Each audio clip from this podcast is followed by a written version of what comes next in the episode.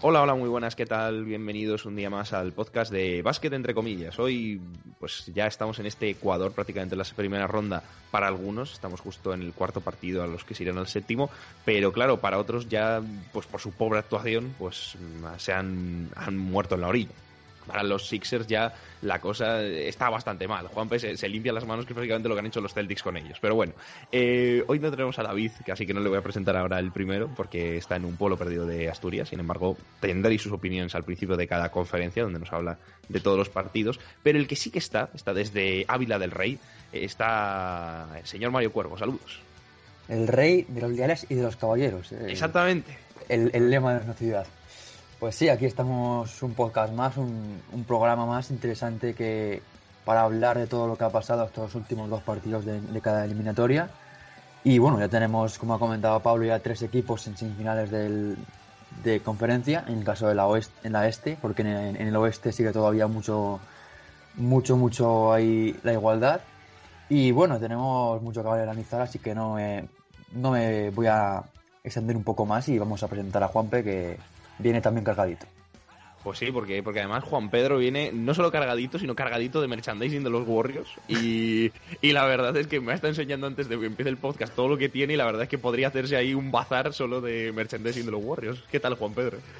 ¿Qué tal, chicos? Pues ya estoy en la gran ciudad, en esa gran ciudad llamada Getafe, y esquivando el coronavirus, como muchas, como mucha gente, y como gran parte de la población, no solo de la comunidad de Madrid, sino también mundial. Un saludo para los que lo están pasando mal en estos momentos. Y sobre todo vamos a hablar de gente que perfectamente podría haber fallecido por la COVID y no nos hemos dado cuenta porque no han llegado en su mejor momento a la burbuja y por supuesto de las series que todavía están por decidir. Pues sí, pues sí, exactamente. Pero bueno, vamos a empezar por el oeste, que es el por lo menos el, la parte del cuadro ¿no? que está más interesante. El este es que ya está prácticamente todo hecho para la, la segunda ronda, salvo que estoy viendo ya aquí pues ese, pues ese 3-1 de Orlando, que bueno, el primer partido parece que fue una anécdota. Así que bueno, vamos a empezar con el oeste sin más dilación. Sin embargo, antes de empezar, vamos a dar paso a David para que nos cuente su opinión. Muy buenas chicos, ¿qué tal? ¿Cómo estáis? Bienvenidos a un pueblo perdido de Asturias. Emulando al gran Juan Pedro Belmonte, siempre el referente y siempre el gran maestro, me tenéis a mí aquí en diferido, dispuesto a comentar lo que han sido el tercer y cuarto partido de estos playos, ¿no? Eh, empezamos, si os parece, por la conferencia oeste. Estamos teniendo una eliminatoria a cara de perro, que se ha igualado, la de Thunder contra Houston. La dábamos un poco por finiquitada. Los de Billy Donovan han resurgido con un Dennis Schroeder a un nivel superlativo, con 29 y 30 puntos en ambos partidos, con una decisión de entrenador muy inteligente como es la de dejar a Steven Adams en el banco en los minutos importantes y jugar con Danilo Gainari al 5, lo cual me parece una solución necesaria para poder afrontar el estilo de juego de Houston. Tuvimos un tercer partido incluso con una prórroga y veremos a ver qué pasa con los tres partidos restantes, porque huele a séptimo y también a que el Westbrook no va a tardar mucho en volver a la cancha. También tenemos aquí una serie que yo advertí un poco repasado el podcast, que la veía más para Utah que para Denver, y justo la tenemos en un 3-1, en un tercer partido que fue un absoluto descalabro por parte de los de Mike Malone, y un cuarto partido, que fue un auténtico espectáculo. Para mí ha sido de mis partidos favoritos de estos playoffs, con dos jugadores yéndose por encima de los 50 puntos, Donovan Mitchell y Jamal Murray, las sensaciones de ambos equipos, espectacular estos jugadores en el estado de, de, forma que están actualmente, especialmente el de los Utah Jazz. Una serie que ha sido 3-1, podría ir perfectamente 2-2 después de ese partido. A lo mejor Denver gana los dos partidos restantes y nos vamos a un séptimo, podría ser. Yo no descartaría que esta serie se fuera un séptimo, sobre todo por lo igualado que estuvo el segundo, que fue una locura ofensiva y de anotación por parte de estos dos jugadores ya citados con anterioridad. Tenemos también una serie que se preveía larga e intensa y después del primer sustito que tuvieron los Lakers han barrido completamente a los Portland Trail Blazers en estos dos partidos Damian Lillard un poco tocado. En este partido último únicamente 11 puntos. Se nota la rotación corta de los de Terry Stotts. Están sufriendo en el físico. Y los Lakers son como aviones. Especialmente King James. Ahora sí que ha aparecido la burbuja. Y está cuajando un nivel muy bueno en este tercer y cuarto partido. Creo que esta serie no va a ir más allá de un quinto. Si fuese un sexto me sorprendería bastante. Y por último, tenemos la sensación de estos playoffs, como no, esos Dallas Mavericks igualando la eliminatoria 2 contra esos Clippers, para mí, favoritos absolutos para ganar la NBA. Con Luka Doncic soberbio. Este jugador habría que empezar a plantearse si va a estar en el nombre de los mejores de la historia, porque tiene muy, muy, muy buena pinta, muchísimo potencial. El último game winner, absolutamente de locos, un triple de 8 metros con defensa del Keggy Jackson. Es cierto que los Clippers siguen con la baja, muy sensible en la defensa de Patrick Beverly, que Paul George, exceptuando el tercer partido, sigue sin encontrarse, pero ojo, que Kawhi Leonard también está dando todo un clinic de cómo se juega el baloncesto. Estamos teniendo un duelo a vida y muerte entre Doncic y Kawhi Leonard absolutamente espectacular. Con más mérito de Dallas ganar el último partido sin Cristas por Zingis. Lesión de última hora. Veremos a ver si llega al quinto. Pero esta serie pinta a que nos va a durar muchísimo y pinta de que Dallas se le pone cara de que el proyecto pueda esperar un anillo en muchos menos años de los que realmente pensamos. Y si elimina a los Clippers, ojo porque se convierten en un claro candidato para llegar al menos a las finales de conferencia del oeste. Os dejo con los que saben, os dejo con Pablo Mortera Franco, con Mario Cuervo y con Juan Pedro Belmonte y precisamente empezamos con el partido que se ha jugado esta noche, el último. Se jugó a las 3 de la mañana, ese Blazers contra los Lakers, en el que los Lakers han puesto la igualada en la eliminatoria. Han ganado bien a los, a los Blazers por un marcador de 135 a 115. En el primer partido, pues ahí sí que sufrieron un poco más, bueno, que sería el tercero, digo, el primer partido desde que grabamos el anterior podcast, eh, ya ganaron solo de 8, 116, 108, pero ya en la segunda parte jugaron bastante bien. Eh, sí que, empiece Juanpe, que es el amigo de Lebron, a ver si le gusta más este, este estos dos partidos que los primeros.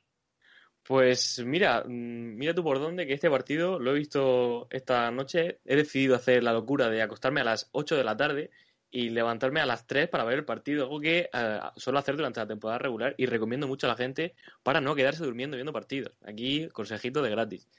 Y bueno, ha sido un partido que ha controlado Lakers de cabo a rabo y donde probablemente la mayor eh, noticia está en la lesión de Damian Lillard que tuvo que retirarse a mediados del tercer cuarto al hacer una parada eh, en dos tiempos en la zona intentando conseguir la canasta por encima de Marquis Morris.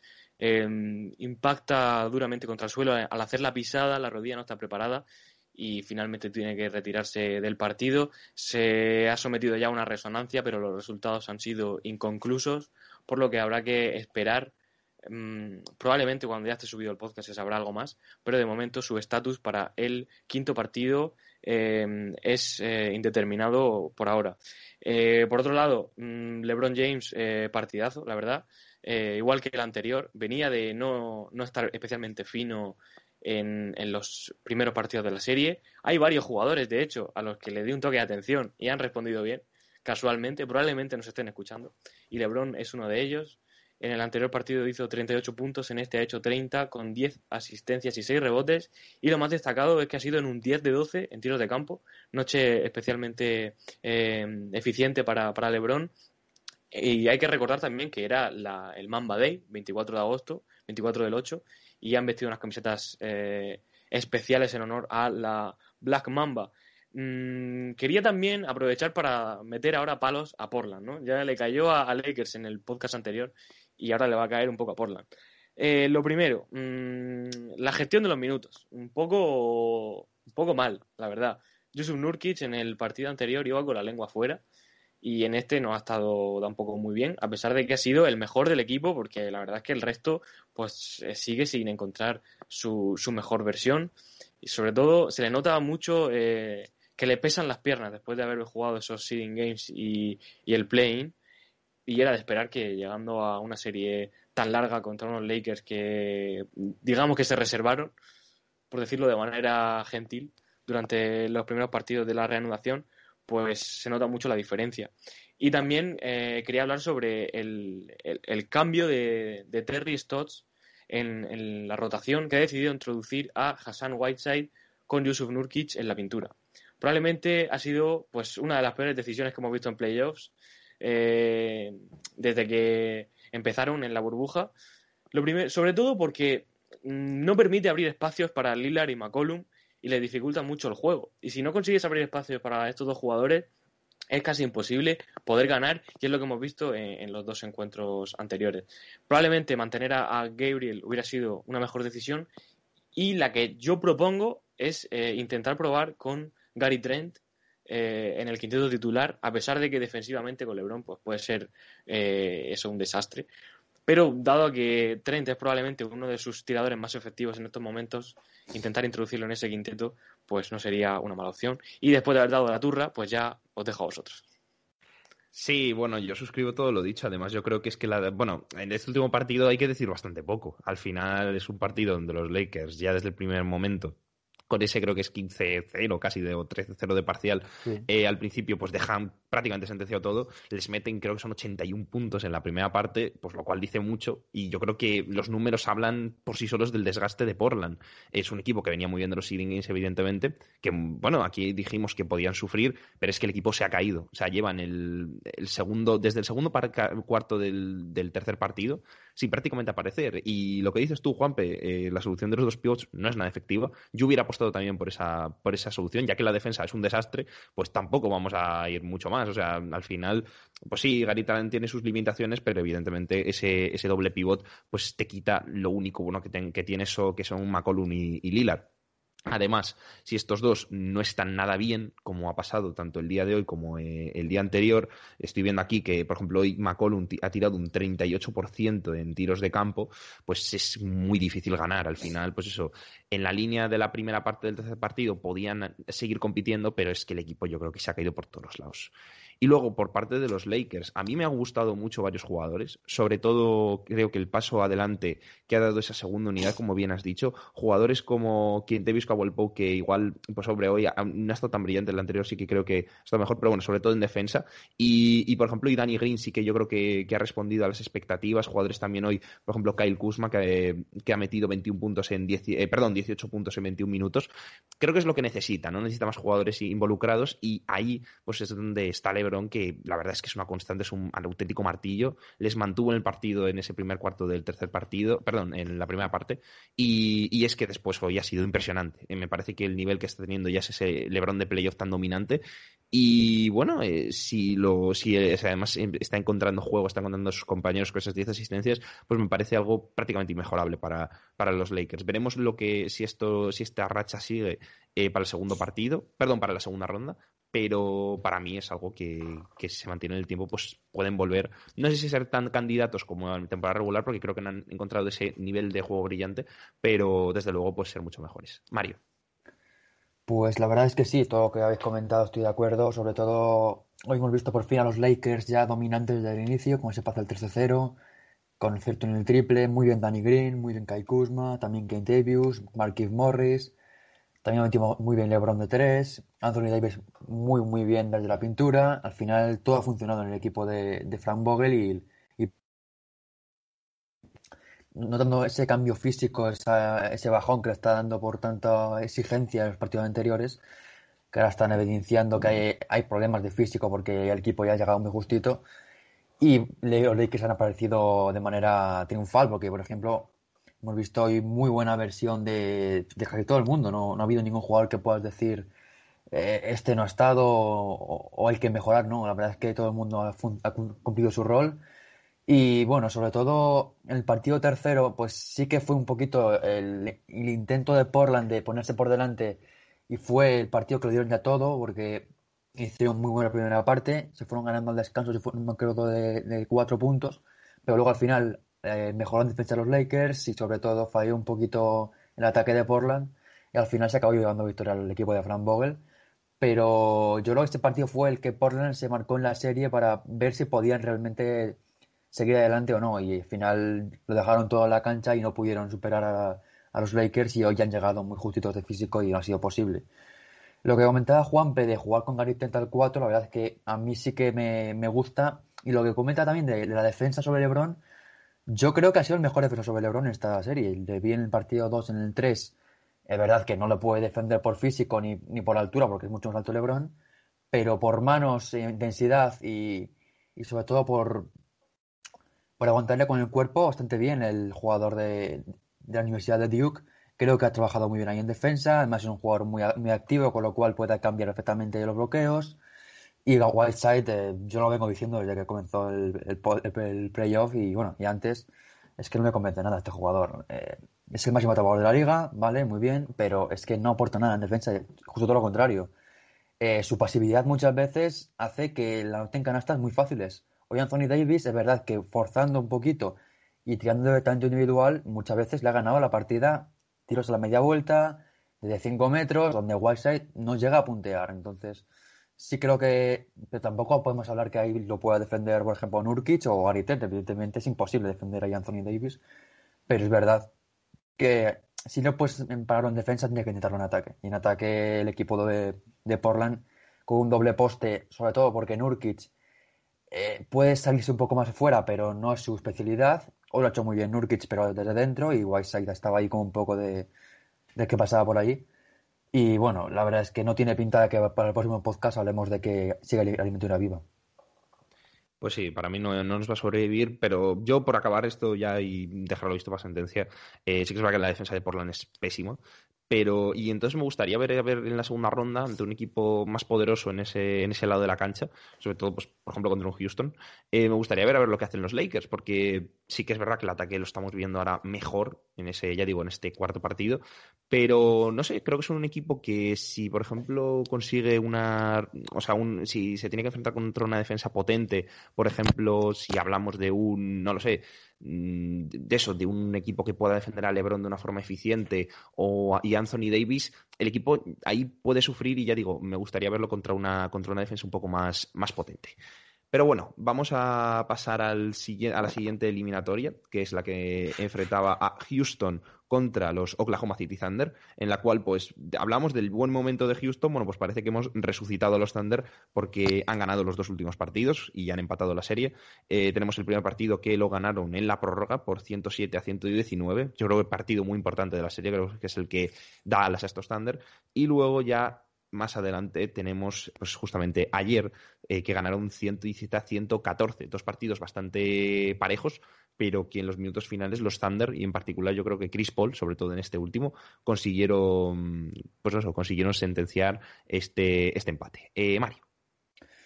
Pues sí, como has comentado, esta eliminatoria empezaba 2-0 en el último podcast. Parecía que estaba ya muy decantada a favor de los de, de los de Houston es verdad que sigue estando como favoritos en mi opinión, pero es verdad que se ha puesto empate a dos y hemos visto una muy buena versión de los Thunder. Comentaba David antes eh, sobre todo la versión de Roder con 30 puntos y 29 en estos últimos dos partidos. La verdad es que ha sido muy importante. Luego también Chris Paul mucho mejor, apareciendo mucho más con el ritmo del partido. Muy bien Julius Alexander, me ha gustado mucho el jugador de, los Oklahoma City Thunder y una clave que creo que hay que comentar, evidentemente, que es la defensa de Edwin Dort sobre James Harden. El Edwin Dort es un jugador que, bueno, para los que no lo conocemos o lo conocéis demasiado, es un jugador bastante físico que se formó en la misma universidad que James Harden, en Arizona State. Eh, además, el, jugador ya le secó en, un partido en enero, le hizo una muy buena defensa, lo dejó en, creo que fue 2 de 13 tiros de campo. Y bueno, en el primer y segundo partido no le pusieron sobre él, le dejaron un poco más libre a James Harden. Y en el tercero, Billy Donovan se le ocurrió la idea de poner a Led Wendor sobre él. Y la verdad es que se ha notado bastante la defensa, la mejora, sobre todo en ese tercer y último cuarto del tercer partido, donde prácticamente James Harden no es capaz ni de levantarse porque siempre tenía encima al 5 de los eh, Oklahoma City Thunder. Y en el cuarto partido un poco más de lo mismo. Aunque es verdad que en este encuentro el trabajo sobre todo de los Thunders en ataque, porque hasta mediados del tercer cuarto ganaban los de Mike D'Antoni de, si no me equivoco, 12-13 puntos y parecía que se les podía ir un poco el partido, pero apretaron muy bien en ataque, encontraron a Galinari, encontraron también a, a Julius Alexander, a Schroeder, a Chris Paul, aparecieron todas las estrellas ofensivas del equipo de Billy Donovan y finalmente en el tramo final pues llevaron el partido con, para mí, justicia porque creo que fueron mejores. Ahora por delante nos quedan dos partidos donde va a estar la cosa muy igualada. Yo creo que sigue siendo favorito Houston, pero necesita un poco, como ha comentado antes David, de Russell Westbrook, porque Harden ha estado bien, pero ya creo que necesita una segunda espada. Y sobre todo ese juego dinámico de los Rockets, creo que está cayendo un poco ya por el, paso de los partidos, por lo que sea, porque ha pillado mejor cómo defenderlo Oklahoma, pero ese juego que veíamos en el primer y segundo partido, donde Houston pasaba por encima de Oklahoma, no lo conseguía descifrar el equipo de Billy Donovan, ya no es así y ahora mismo tenemos que ver si Houston tiene una alternativa para conseguir pasar a la semifinal de conferencia.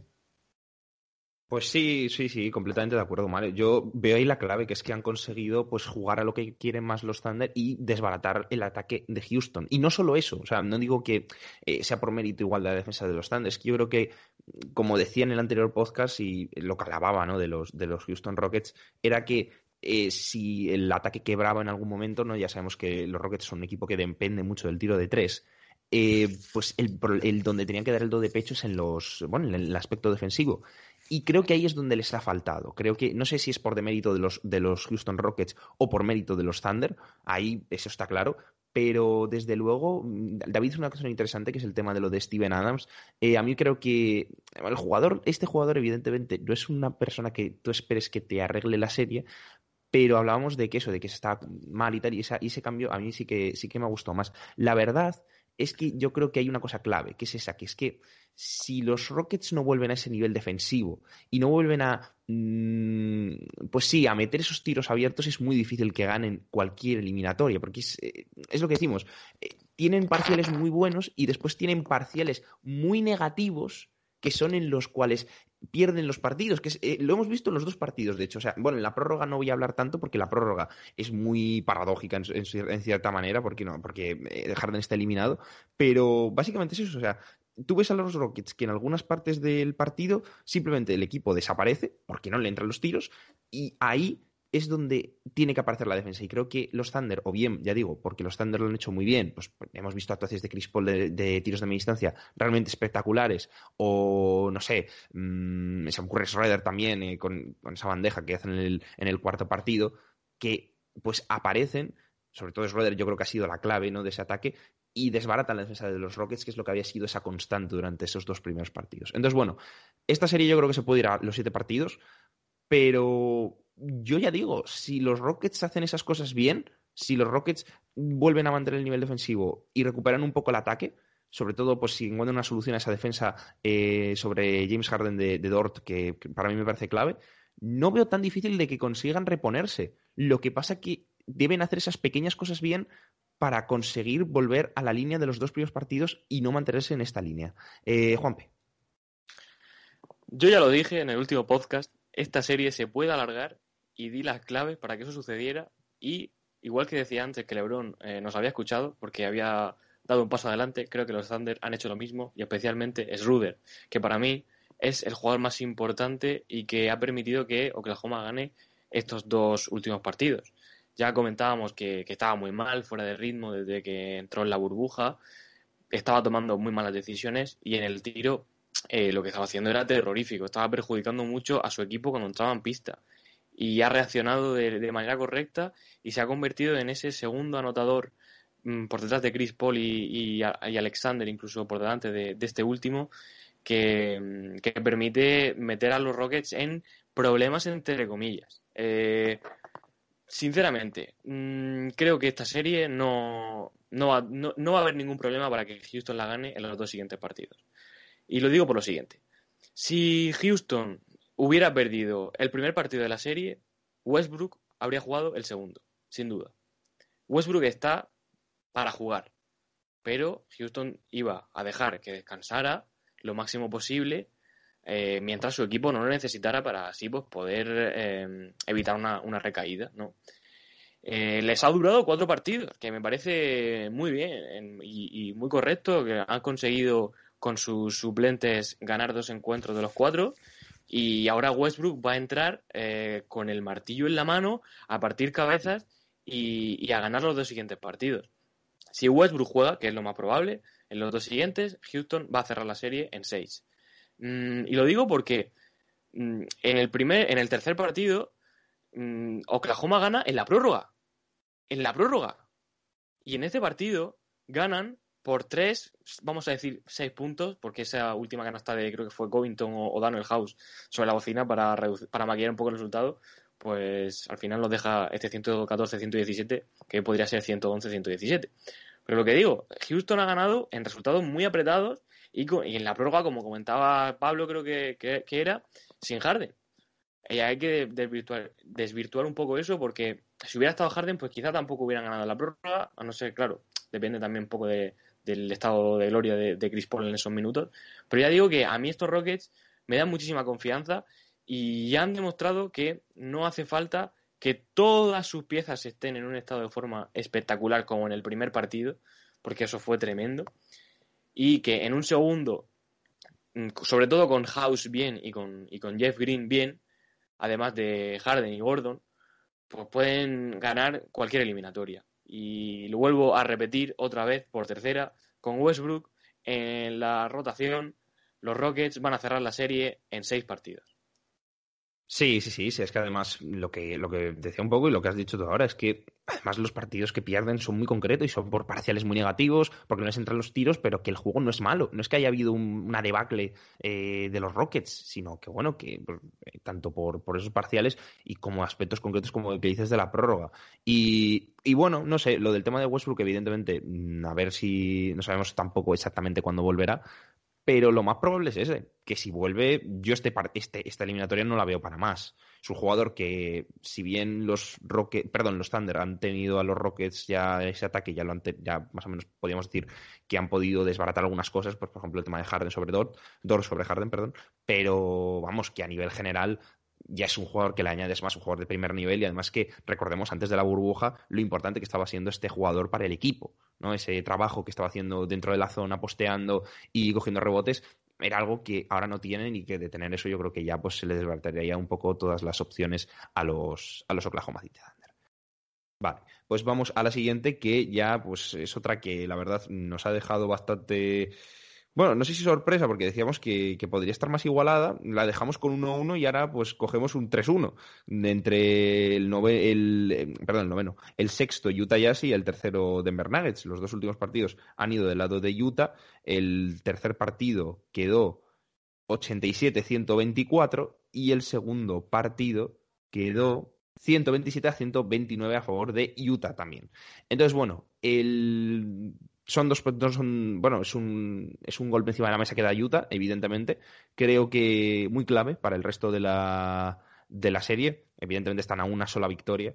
Y, y yo creo que todo el partido, todo esa clave, ¿no? Porque el tercero es una humillación tremenda, ¿no? Por no decir otra cosa, está en ese, está en ese cuarto partido, ¿no? Que con dos jugadores en un momento de forma impresionante, como se llama el Murray con sus 50 puntos, y Donovan Mitchell, que está tocado por una varita, eh, con 51, pues ya prácticamente dejan pues vista para sentencia esta eliminatoria. Yo no creo que los Nuggets puedan hacer nada más. Pero bueno, eh, que empiece Juanpe, por ejemplo.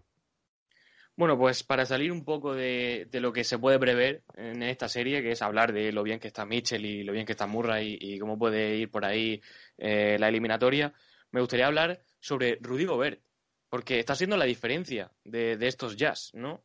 Eh, esta temporada había sido muy mala para él, a pesar de ser mm, All-Star por primera vez en su carrera. Pero había tenido muchos problemas, le estaba costando mantenerse mm, digamos, en el trabajo del día a día de, los jazz. Y lo comentaba Tony Jones, eh, escritor de, de The Athletic, eh, encargado de, bueno, de, relatar la actualidad y, todo lo que sucede alrededor de los jazz, que se le ve mucho más, eh, más en sintonía y más feliz en el grupo. Y también esto ha permitido que sea una de las diferencias para, los, para los Jazz. En el último partido consiguió 17 puntos y 11 rebotes y en el tercero se fue a 24 y 13, creo recordar, con una primera mitad espectacular donde, donde vamos, marca la diferencia y permite que Utah se vaya en el marcador y luego tengamos el resultado que, has comentado anteriormente. Y por otro lado, la defensa de Denver pues sigue sin aparecer. Eh, que te meta 51 puntos Mitchell, pues sí, es muy bueno, pero algo también estás haciendo mal. Eh, por otro lado, también Conley pues ha regresado y le mete 27 en el, en el tercero y 26 en el cuarto. Mm, no sé, creo que van a tener que hacer algún tipo de ajuste. Malón ya eh, criticó la defensa de su equipo, eh, le, llamaba, le llamó blandos, básicamente, en, un, en la entrevista post partido, en el, después del, cuart, del tercer partido de la serie.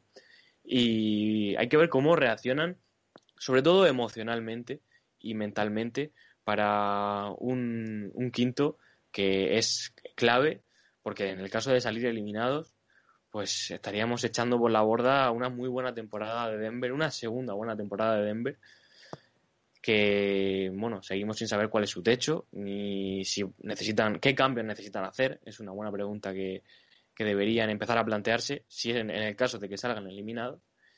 Y de momento muy malas sensaciones. Mm, y sin duda alguna, Quinn Snyder le está ganando la batalla en el banquillo a, a Malone un entrenador muy infravalorado en muchas ocasiones, que ha llevado a Utah a, tener la posibilidad de ser una de las sorpresas de la primera ronda. Pues sí, sí, sí, la verdad es que yo confiaba mucho en los Nuggets, os acordaréis de ese podcast previo que, yo decía que, bueno, que, prácticamente yo creo que si los Nuggets querían incluso pues ir a más, pues no tendrían que tener ningún problema esta eliminatoria. Bueno, evidentemente no solo no van a ir a más, sino que se van a ir a casa probablemente.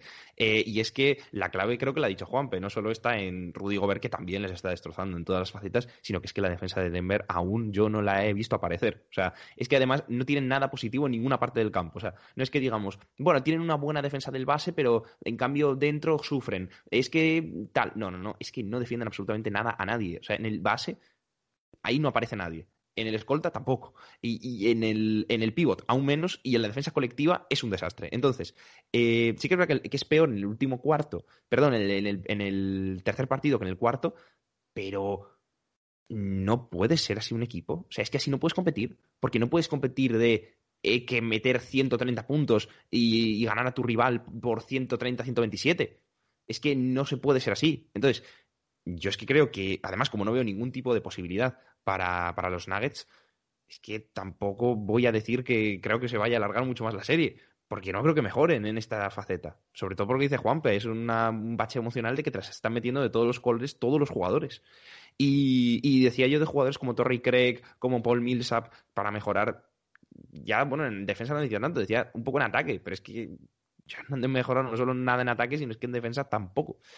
Entonces, bueno, lo veo muy complicado y sinceramente auguro un pronóstico muy negativo a estos Nuggets, que como dice Juanpe, pues bueno, pues habrá que ver qué cambios hacen, qué quieren hacer, pero no sé, no, no acabo de ver yo este, por lo menos esta eliminatoria, no digo de la cara de la próxima temporada. Mario. Pues sí, la verdad es que lo que comentabas es, cierto. Yo creo que tanto Denver como Utah están demostrando algo diferente de lo que esperábamos en el inicio de, de estos playoffs. Creo que Denver todavía no ha dicho su última palabra. Mm, es verdad que la defensa es terrible, no pueden cajar siempre 130 puntos en playoff.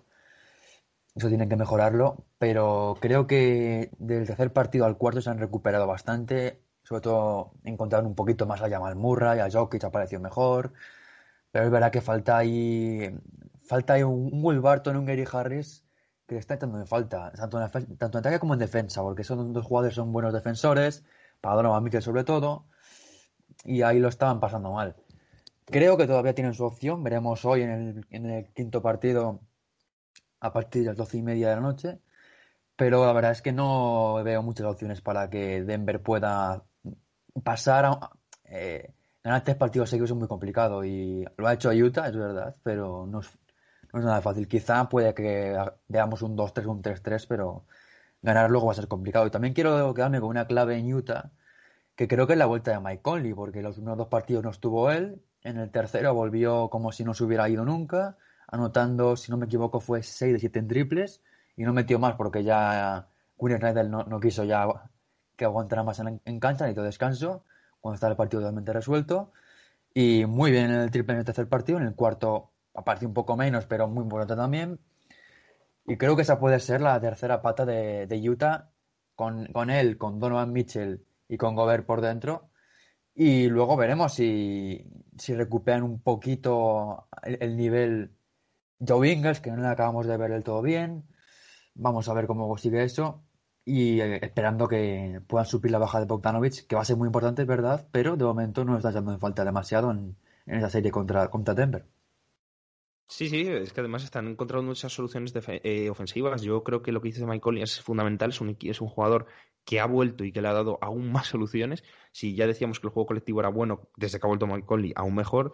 Pues después tenemos a Jordan Clarkson que también lo ha hecho muy bien y pues, Royce O'Neill que también ha hecho un, un, buen rol. Entonces yo creo que eh, es lo que digo. Al final sí pueden mejorar y pueden competir a algún partido, pero creo que les falta esa consistencia para remontar la eliminatoria y al final yo creo que es muy complicado, es muy complicado, sobre todo porque si fíjate, si hablábamos ese primer partido que lo podían haber perdido perfectamente, pues es que nos quedamos solo con el segundo como una especie de clavo ardiendo al que agarrarnos y bueno, este cuarto si acaso, pero vamos, que me parece muy complicado, ya digo, la, la remontada. Pero bueno, Vamos a pasar a la siguiente eliminatoria, que quizás es la que más interesante está y, y, la que, bueno, pues más juego nos está dando, que es la de Clippers Dallas Mavericks.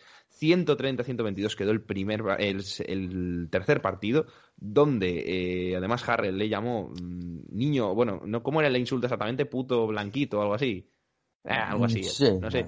Y después de eso, pues Doncic eh, metió pues, pues probablemente un partido histórico impresionante, metió ese triple para ganar, para quedar finalmente 133 a 135 en la prórroga. Así que bueno, no sé si fue una motivación o algo, después Harrell evidentemente se disculpó, pero creo que, que madre mía, o sea, eh, la verdad es que es impresionante el partido de Doncic, nos está dando una serie absolutamente loca y pues que ahora está empatada 2-2 contra precisamente los favoritos de la conferencia. Así que bueno, eh, vamos con Mario, que empiece.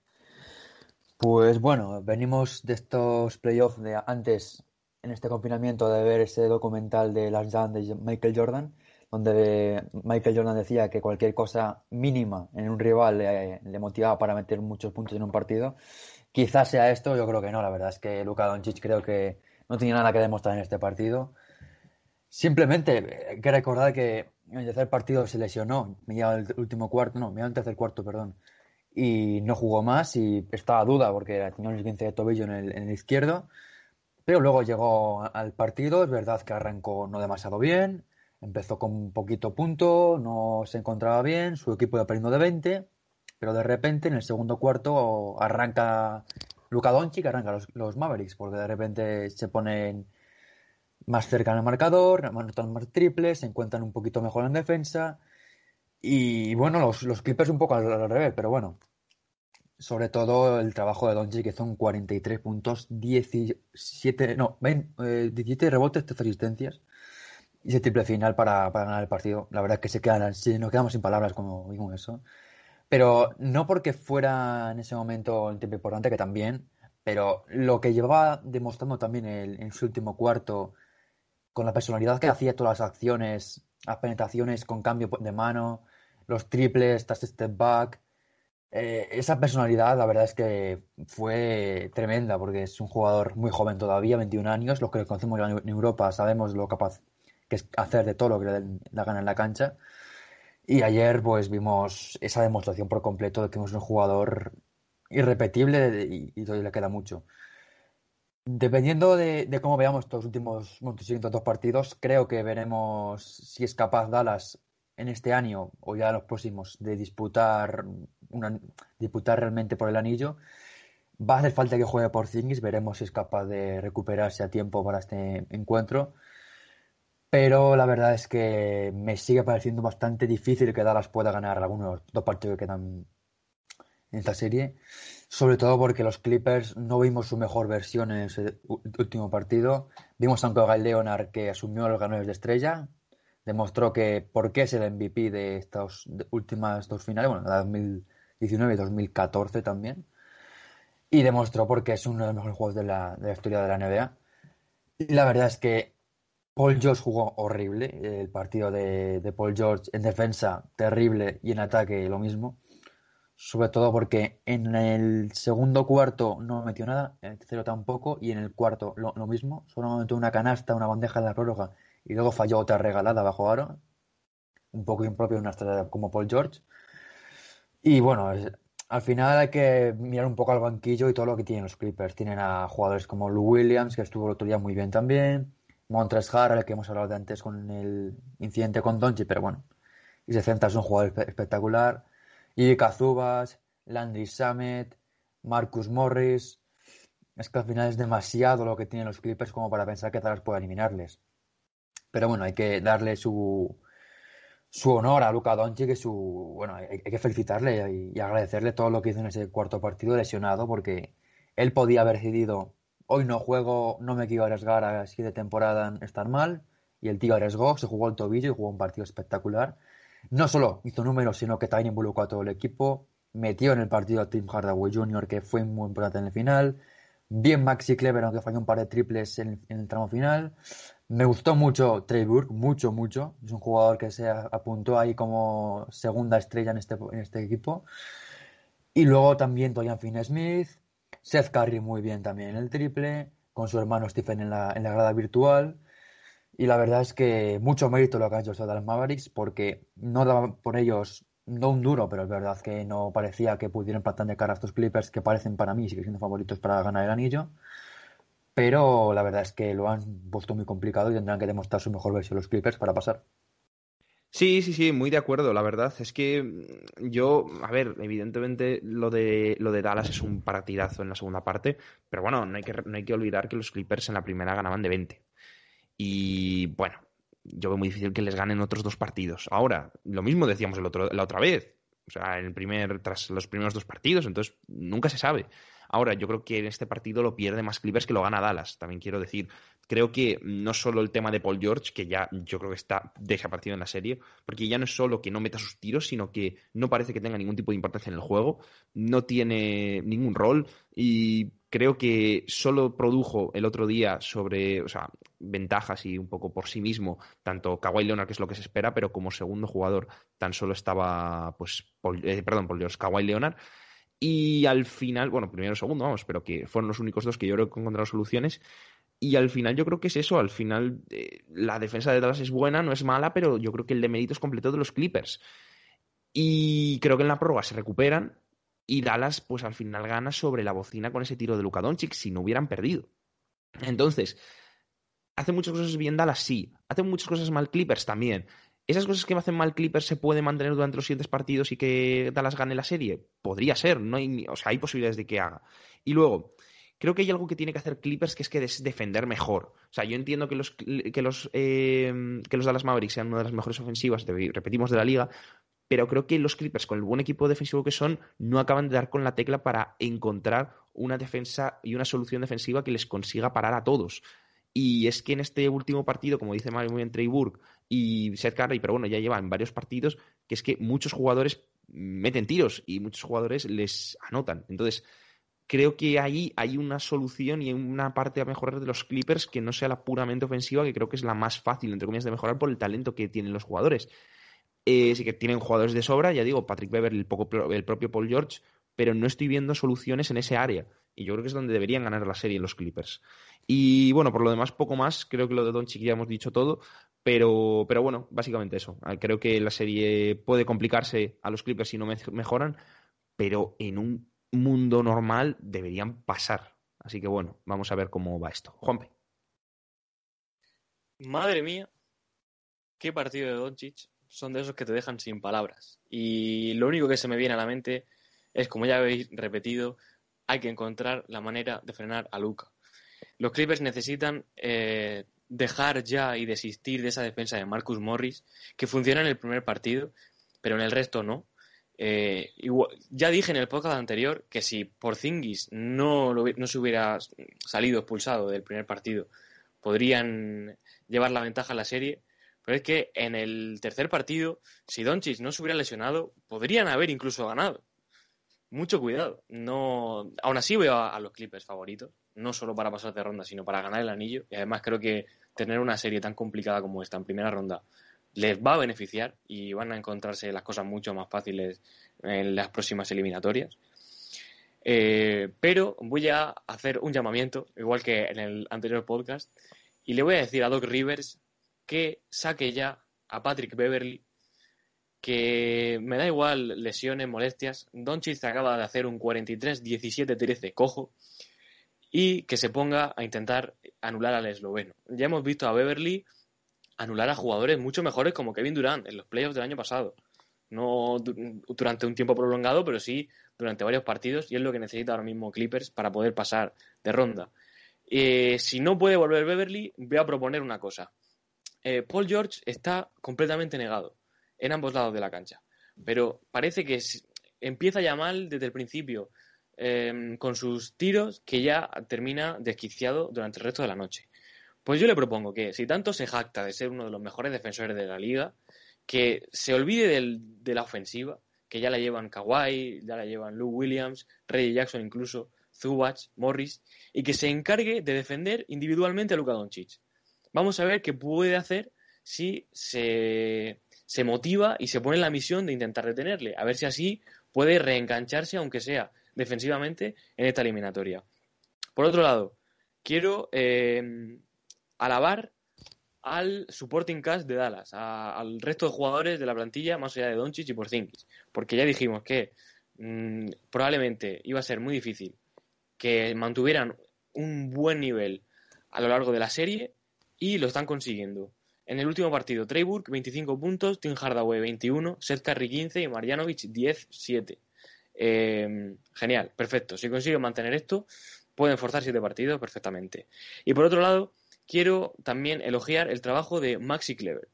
Eh, Porzingis no juega y tienes eh, la dura tarea de intentar que no se note. Y lo hizo realmente bien. Y me recuerda un poco a jugadores como Draymond Green que hacen mm, muchas cosas en el parqué y hasta incluso algunas de ellas que no se reflejan en las líneas estadísticas. Y solamente hay que ver esa última jugada, el, triple ganador de Luka Doncic, el cambio defensivo que fuerzan los Mavericks para que Doncic lance sobre, sobre Reggie Jackson y no sobre Kawhi, como Clever haciendo como si fuera un linebacker de la NFL, arrastrando a Kawhi prácticamente hasta la zona y termina Kawhi intentando cerrar el rebote y permite que, que, Doncic pues, tenga un tiro mucho más favorable. Eh, un aplauso para Clever, que me gusta cada día más. Y los Mavericks, a pesar de que lo van a tener complicado, pues por lo menos que fuercen los siete partidos y que no tengan una serie entretenida. Pues sí, completamente, la verdad. Yo, Clever es uno de los jugadores que más me gustan de los Mavericks por eso. También, pues, jugadores como Finney Smith me gustan mucho, sobre todo el trabajo sé que hacen tan, pues eso, tan fuera de las estadísticas. Pero bueno, vamos con, vamos a ir ahora al descanso y nada, volvemos en nada con la segunda parte, que donde analizaremos, pues, a los equipos del este.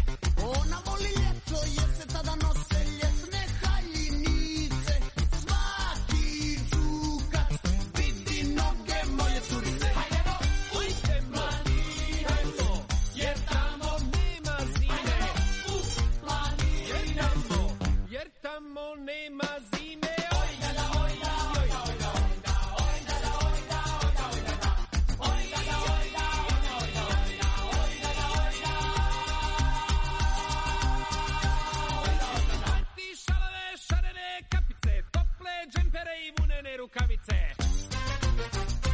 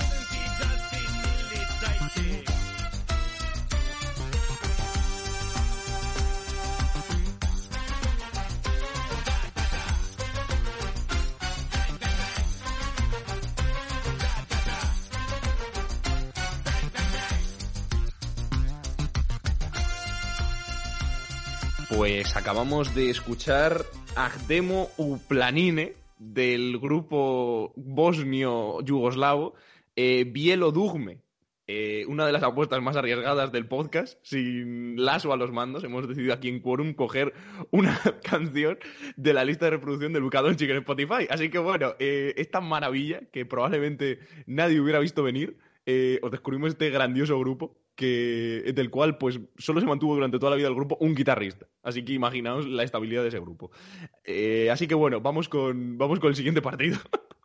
vamos con, con los Bucks y, y, Orlando, la siguiente ronda, donde los Bucks han conseguido poner el 3-1 en la eliminatoria. Eh, pusieron el 2-1 con un 121 a 107 y pusieron ese 3-1 que he dicho anteriormente con un 121 a 106, justamente la noche de ayer. Así que bueno, eh, os dejo comentar que, por ejemplo, empiece Juanpe. Bueno, eh, David comentaba en el podcast anterior que Antetokounmpo estaba teniendo muy malos porcentajes y hay que decir que lo ha solucionado eh, con creces en estos dos últimos partidos. Ha estado mucho mejor, se le ha visto más involucrado en hacer a sus compañeros mejores sobre la pista y se ha visto repercutido en el juego de Middleton que por fin ha aparecido después de, haber preguntado a, toda la población de Getafe y probablemente de la Comunidad de Madrid, pues Middleton ha, ha respondido a esa llamada y eh, lo hizo con 17 puntos, que dices tú, bueno, 17 puntos. Eh, bastante bien e importante para ganar el tercer partido y en el cuarto ha sido incluso más eh, destacado que en el tercero. Eh, tuvo un, un, parcial en el último cuarto decisivo, llega a meter incluso, no sé si son tres triples consecutivos, para afianzar a unos Bucks que tuvieron que luchar mucho para eh, no llevarse el susto en el partido de anoche. Y también hay que hablar de Bledsoe, que se le ha visto mucho más acertado en el partido de, la pasada noche, organizando muy bien y sobre todo haciendo daño en las penetraciones a canasta, haciendo buen uso de su físico para intentar finalizar. Es lo que ha sido una pelea de, de, jugadores exteriores muy interesante porque Markel Fultz, ya lo comenté en el, en el podcast anterior, sobre todo para meterme con eh, Vincenzo, pero esta vez eh, no, no, no, tiene que salir ningún otro jugador de los Bucks perjudicado para decir que Fultz está jugando a muy buen nivel y eh, mucho ojito porque es el base titular de una franquicia que está en playoffs y eh, ya es suficiente para un jugador que se consideraba prácticamente muerto y su carrera acabada desde que tuvo que someterse a esas operaciones por los problemas nerviosos en su hombro. Y más allá de eso, bueno, no creo que Milwaukee tenga muchos problemas para ganar el siguiente partido, está con un 3-1 y con que hagan lo que llegan haciendo en, en, estos últimos dos partidos, pues no van a necesitar mucho más. Y sí que hay que meter palos, siempre hay que meter palos y esta vez es para Brook López que sigue sin ser ese jugador que había sido en temporada regular, no está, especialmente acertado en, en ese triple que parecía haber desarrollado con mucha efectividad Anoche consiguió anotar solo dos de los cinco que tiró y en defensa pues eh, sigue sin estar presente de la mejor manera posible. Nikola Vucevic está haciendo la serie de su vida, 31 puntos, 11 rebotes y 7 asistencias en el encuentro de ayer. Y más allá de ello, pues vamos a ver si los Bucks pues, cierran ya la serie en el quinto. Pues sí, exactamente. Voy a dejar ahora a David, que tenemos su grabación de la conferencia este, así que bueno, los la dejo por aquí para que veáis lo que opina Y en el este, poquito de comentar. Ya tenemos tres eliminatorios que han llegado a su final. Por un lado, esos Toronto Raptors Brooklyn Nets. Absolutamente soberbio el juego de los Nurse, por cierto, entrenador del año. Enhorabuena, desde aquí el entrenador de los Raptors. Con un Pascal Chacán ya recuperado, ya encontrando su turno en el tercer partido. En el cuarto, igualmente, pues ya fue un poco no la puntilla para barrer a los Nets y poco más. La segunda ronda muy interesante con dos Boston Celtics que también le han metido un 4-0 a los Sixers. Brett Brown ya ha sido destituido como entrenador del conjunto de Filadelfia. Joel Embiid solo. Los últimos partidos es cierto que Philly los ha competido un poco más, pero igualmente el conjunto de Brad Stevens ha jugado a placer en esta eliminatoria un baloncesto muy bueno. Jason Tatum, ya lo comentamos, un nivel absolutamente estratosférico. y tenemos unas semifinales de conferencia muy, muy, muy interesantes entre Raptors y Celtics. Y por último, mis protegidos, los Miami Heat. La mejor noticia que han podido tener ha sido valer a un rival tan directo como Indiana Pacers, que se antojaba una eliminatoria un poco desigualada, pero no para un 4-0, y que el último partido Jimmy Butler únicamente 6 puntos, y aún así consigue ganar con un Goran Dragic que mete 23, con una segunda unidad absolutamente eh, pues clave, eh, muy muy bien los de Eric Spoelstra, me están gustando muchísimo, y ojito Yanis, vas a pasar a semifinales, van 3-1, Yanis ha explotado, el tercer partido es lo que espero yo de él, con unos porcentajes de tiro altísimos, porque es lo que tiene que hacer para conseguir ganar la semifinal a los Miami Heat. Middleton está un poquito mejor, la segunda unidad también, pero sobre todo ante Tocumpo, explotando a nivel MVP, con porcentajes de tiro altos, es ante Tocumpo que Bax necesita para poder llegar lejos en estos playoffs. Dicho esto, esta conferencia este, absolutamente mucho menos competitiva que la este, que la oeste, es lo que tenemos. Un 4-0, un 4-0, un 4-0 y un posible 4-1. Y ahora ya seguimos nosotros. Sigo, bueno, yo que básicamente voy a decir que lo mismo que Juanpe, Markel Fultz justamente iba a hablar de él, pero bueno, ya lo comentamos más o menos todo Juanpe, me está gustando, es un jugador que teníamos prácticamente todas las esperanzas perdidas en él, pero que, bueno, que está haciendo un gran, un gran, un gran papel y que creo que puede funcionar muy bien en cualquier equipo. O sea, si sigue con este nivel y con esta progresión, es un jugador joven que habíamos perdido pues, prácticamente todas las esperanzas sobre él, pero que, bueno, está teniendo un rol, y no solo un rol, está teniendo una utilidad muy buena en, el en, en los Magic. Y lo que dice Juan, es un equipo que está, bueno, en playoff y bueno, que lo está haciendo muy bien y espero que aposten, sigan apostando por él. Y nada, para, ya para la segunda ronda, yo lo que sí que veo es que estos backs deberían dar otro salto de nivel. Si ese salto de nivel que estamos hablando, por ejemplo, con Middleton sobre todo, pues ha sido ahora en estos dos partidos, eh, creo que el siguiente salto debería ser contra Miami, que para mí, eh, ya hablando un poco de segundas rondas, porque evidentemente esta primera en el este está prácticamente hecha, eh, lo veo bastante complicado. Lo veo bastante complicado.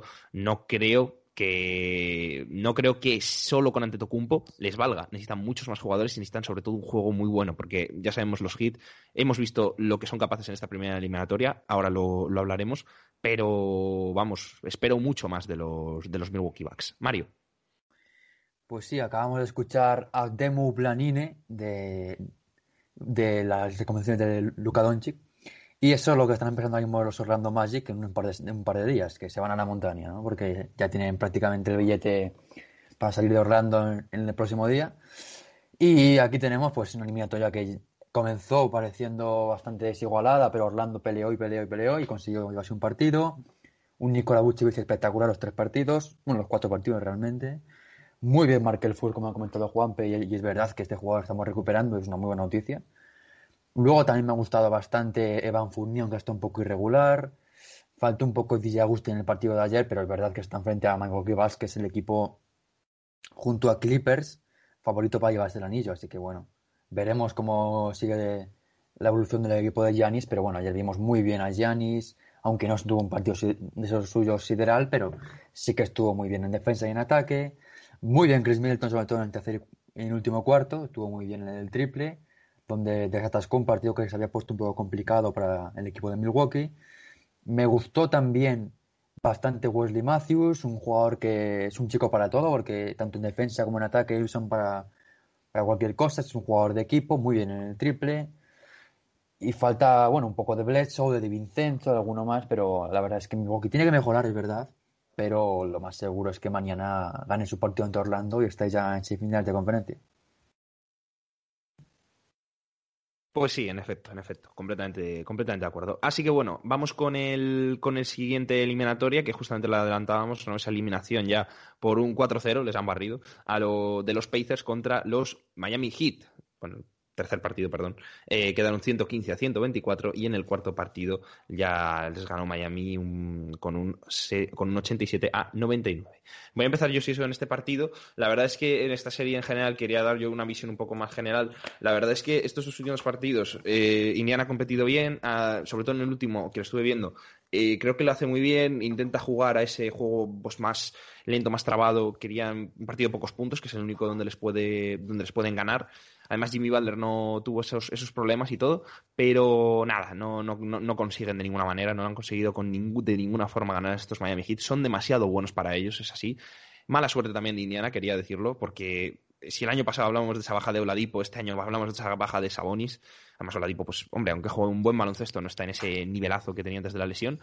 Y vamos, es que para mí es un equipo que, que, tiene muy mala suerte y que lo ha intentado todo, porque es que realmente así, o sea, lo ha intentado absolutamente todo. Yo creo que no hay equipo que más lo haya intentado que estos, que estos Miami, perdón, que estos Indiana Pacers, pero es que Miami es demasiado bueno, tiene demasiadas cosas. Eh, ayer creo que metieron más de 30 puntos jugadores de banquillo, lo cual es impresionante.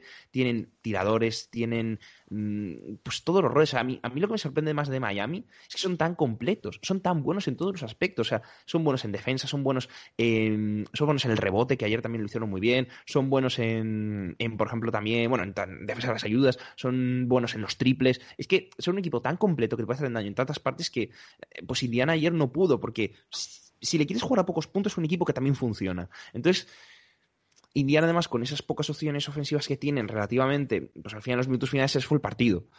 Y, bueno, quizá el resultado es un poco engañoso porque estuvieron siempre ahí y incluso pues, se llegaron a poner a dos, a tres puntos, pero no pudieron, no pudieron ganarles pues, precisamente por eso. Entonces, bueno, ya digo, eh, los Bucks que no me están me siguen sin producir una confianza impresionante, eh, eh, los Miami Heat sí, y los Miami Heat yo creo que son, pues, no sé si favoritos, pero desde luego, porque hombre, sí que es verdad que el primero siempre son los Bucks, pero sí que un equipo muy potente para esa, para esa, eh, para esa final de conferencia, para esa plaza en la final de conferencia. Mario. Pues la verdad es que sí, lo que comentas, es verdad que Indiana quizá no merecía un 0-4 porque había eliminatorias bastante más desigualadas que han acabado con algún partido por parte del, equipo que pierde. Pero sí es verdad que Miami ha sido un, huracán en toda la eliminatoria, muy bien colectivamente todo el equipo. Eh, es que es muy difícil destacar a alguien por encima de todos porque eh, Goran Dragic, ha comentado antes David, 29 puntos en el partido de ayer. Muy bien, me gustó también mucho Jay Crowder, André Guadala, Tyler Hero, eh, Duncan Robinson, Bama de Bayo. Es que es una batería impresionante de jugadores. Todos ellos que aportan en los lados de la cancha. Alguno hizo incluso más en la defensa que en ataque, pero es que es muy complicado ver una fissura en este equipo de Spoelstra que ahora mismo está armado como, como uno de los favoritos al anillo, porque la verdad es que el equipo no está dejando ninguna concesión a sus rivales. Un poco en el tercer partido vimos que el equipo pudo perder en ese, final, donde estuvo ahí más igualado, pero finalmente se jugaron con bastante solidez. Y la verdad es que ayer Jimmy Balder, eh, como ha dicho David, son todos seis puntos. Tampoco hay falta que hiciera mucho más. Eh, falta un poco de Kendrick nada entre el banquillo, pero también me gustó ayer mucho el triple.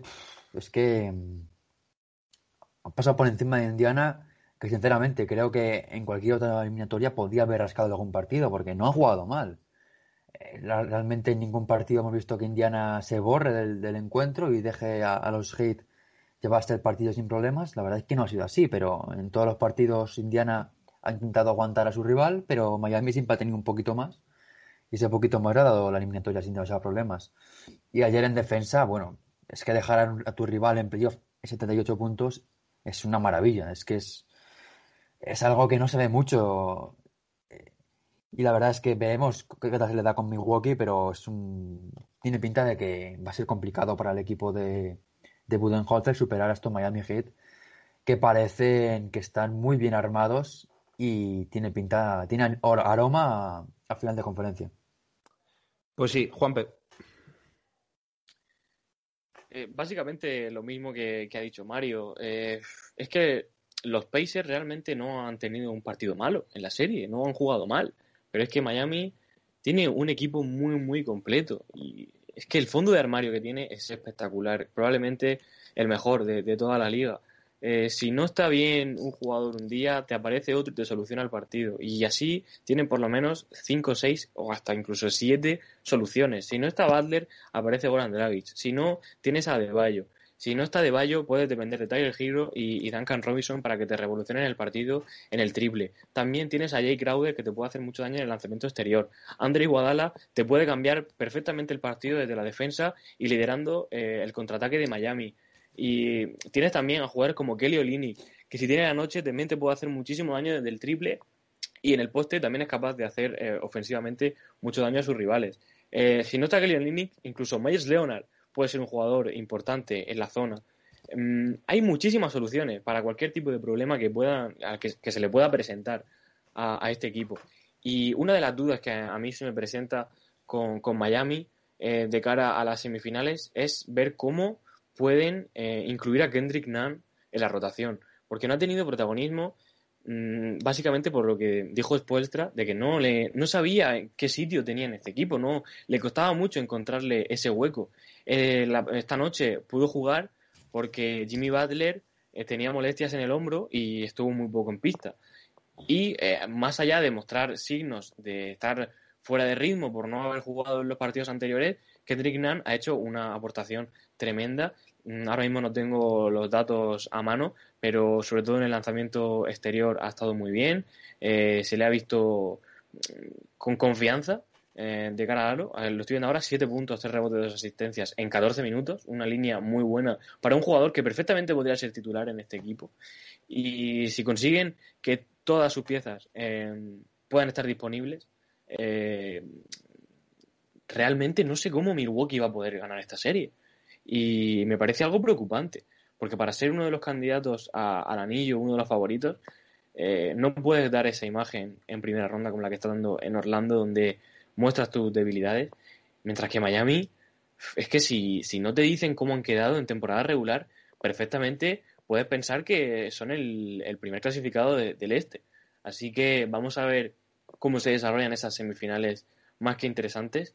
Y todo esto demuestra que la conferencia este ha dado un salto de calidad tremendo en estos últimos años con respecto a las otras temporadas en las que era básicamente el patio de recreo de LeBron James donde jugaba él solo.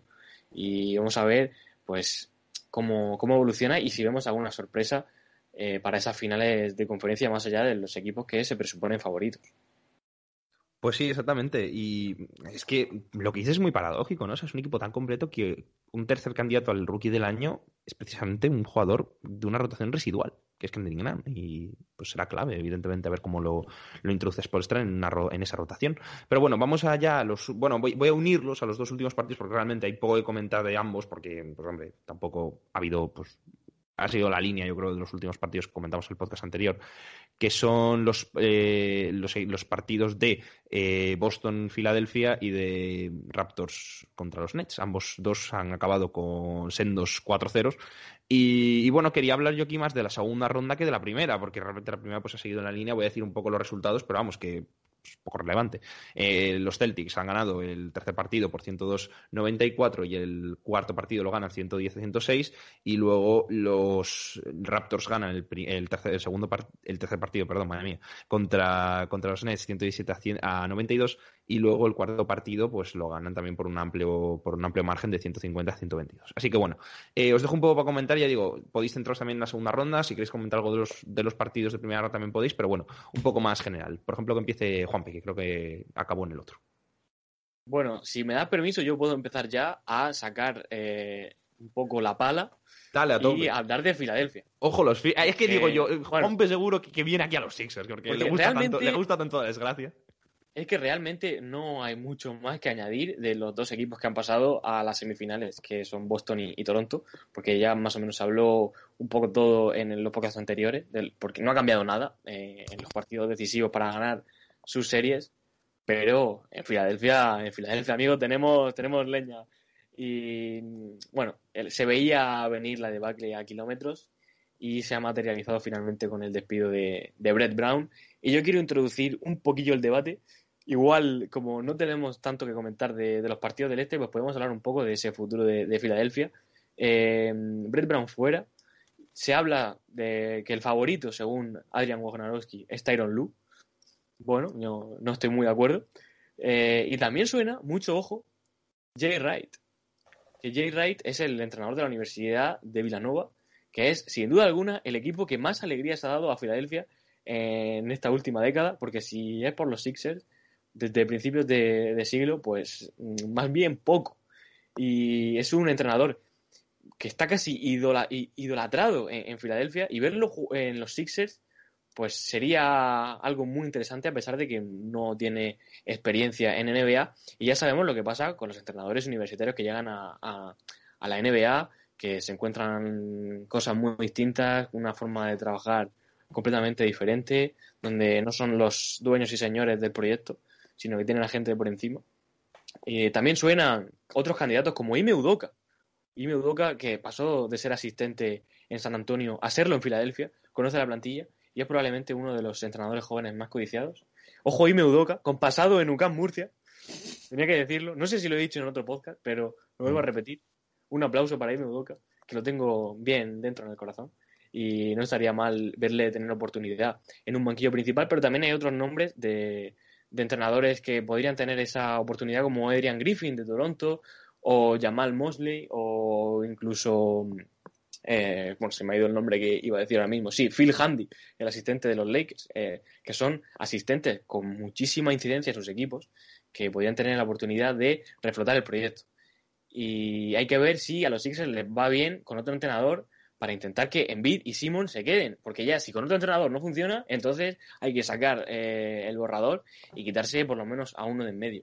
Y mientras tanto, pues pueden estar eh, todos estos meses la gerencia de los Sixers autoflagelándose por tener esos contratos de Al Horford y Tobias Harris eh, en, su, en su plantilla que van a ser probablemente imposibles de mover.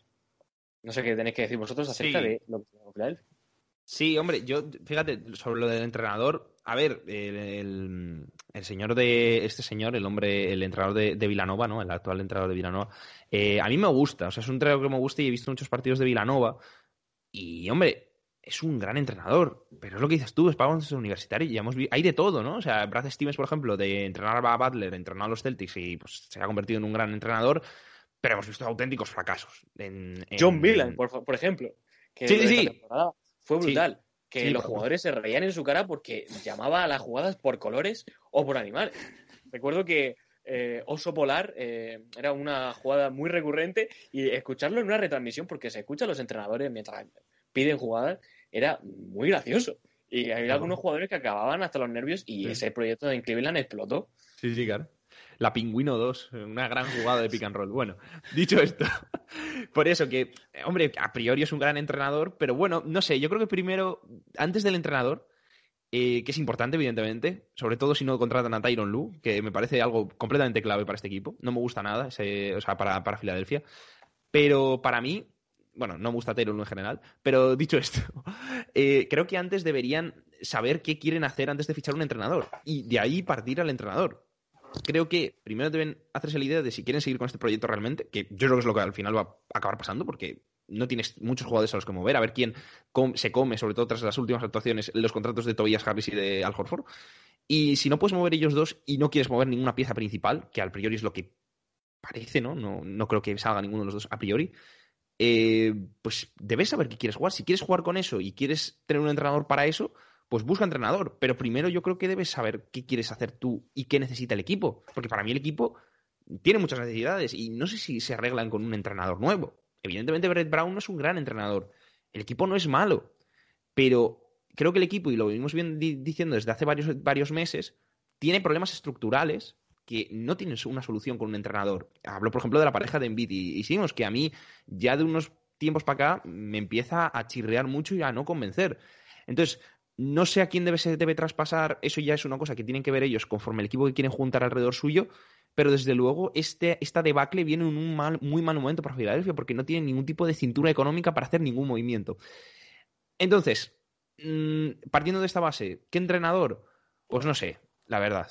No, no ahora mismo no, no se me ocurre ningún nombre de los que está libre que pueda ser. Cualquier asistente de esos es un buen entrenador y un entrenador factible. No digo que lo vaya a hacer mal, pero evidentemente creo que si este equipo quiere aspirar a, ser un primer nivel, pues igual sí que debe eh, aspirar a algún entrenador con algo más de nombre.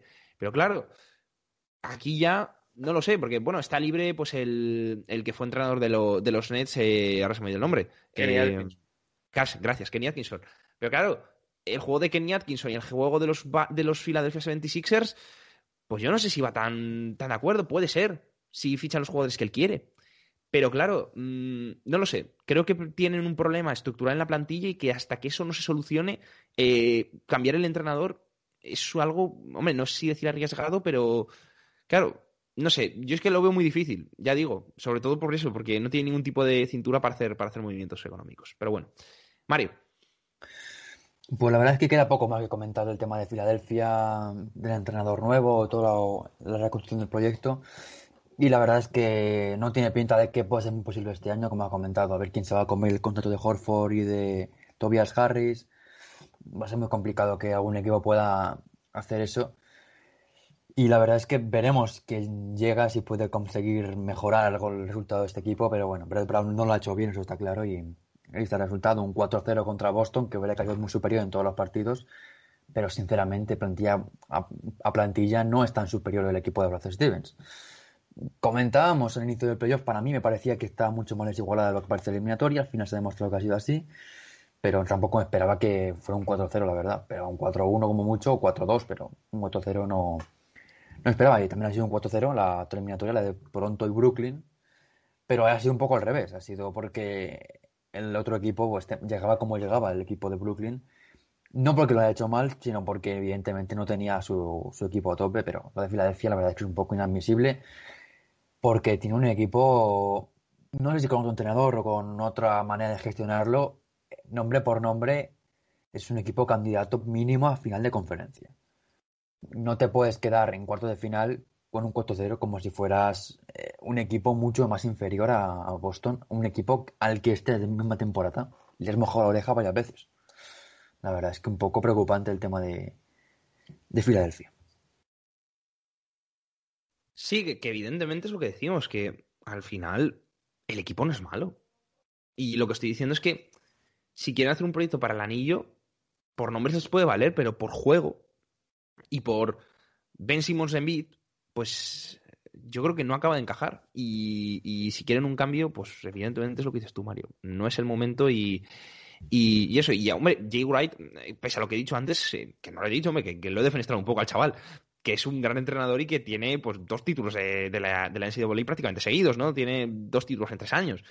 Entonces, es un gran, es un gran entrenador. Pero es lo que digo, tengo mis dudas por el tema de la, de que viene de Boston University y que tú, su, carrera se ha, ido, se ha ido hacia allí. Quería poner un poco en valor a este hombre porque la verdad le defenesta un poco. Pero bueno, eh, dicho esto, yo para la siguiente eliminatoria, para la de para la segunda ronda, la verdad es que eh, la veo bastante igualada. Veremos cómo, cómo se desarrolla. Creo que al final las individuales de Boston y el colectivo de, de, los Raptors veremos cómo funciona. En la burbuja ya, ya les ganó Boston a, a los Raptors.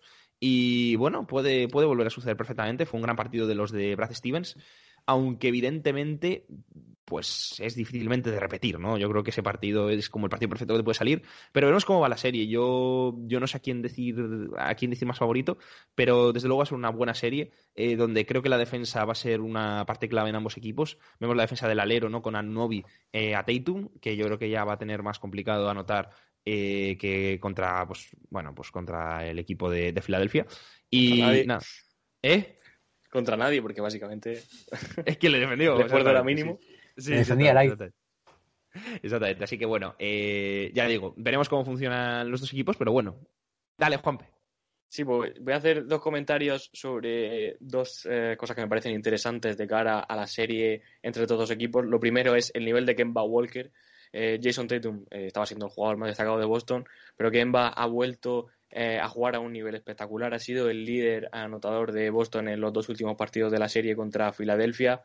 llegaba con ciertas dudas por esas molestias en la rodilla que había estado arrastrando durante toda la temporada, pero parecía estar completamente recuperado y añadir un jugador más al, peligro que, ya es Boston Celtics, pues va a ser muy interesante para ver cómo se determinan la serie. Y por otro lado, hablar de, lo que ha hecho Toronto en su último partido de la serie, que es conseguir que los jugadores de banquillo anoten 100 puntos. Algo que no había pasado nunca eh, en la historia de la NBA, o por lo menos desde que se comienzan a registrar los datos de los partidos desde la temporada 1970-71. Eh, que se habla de que Boston tiene muchas armas, también que Miami es un equipo con un gran fondo de armario, pero Toronto, bajo el mando de, de Nick Nurse, pues sabe sacar lo mejor de, de, todos sus jugadores para que sean importantes en la rotación. Así que a ver cómo plantea Toronto esta serie contra Boston, que no tiene a Gordon Hayward. Mario, si quieres algo muy cortito. Sí, bueno, el único apunte que antes ha comentado que Toronto perdió ese partido contra, contra Boston, fue el único que perdió en toda la, la burbuja. Además, fue un partido que, bueno, fue ganando Boston de 40 incluso, así que no creo que sea muy, muy claro de lo que veamos en esta serie, donde la verdad espero mucha igualdad, pero veo favorito a Toronto. Perfecto, pues Yo nada. también. eh, bueno, pues nada, pues yo, yo, yo, yo sinceramente, yo sinceramente también creo que, que Toronto tiene mejor equipo y creo que es favorito, pero confío mucho en Boston. Ahí lo dejo. Eh, dicho esto, vamos con vamos a acabar ya. Gracias por escucharnos. Recordad que os podéis eh, me podéis seguir en todas las redes sociales, en Twitter, B entre comillas y en Instagram, basket barra baja entre comillas. Y por último, pues también podéis dar al like a este podcast y suscribiros al podcast, tanto en iVoox como en Spotify. Así que bueno, dicho esto, muchas gracias por escucharnos y nada, adiós.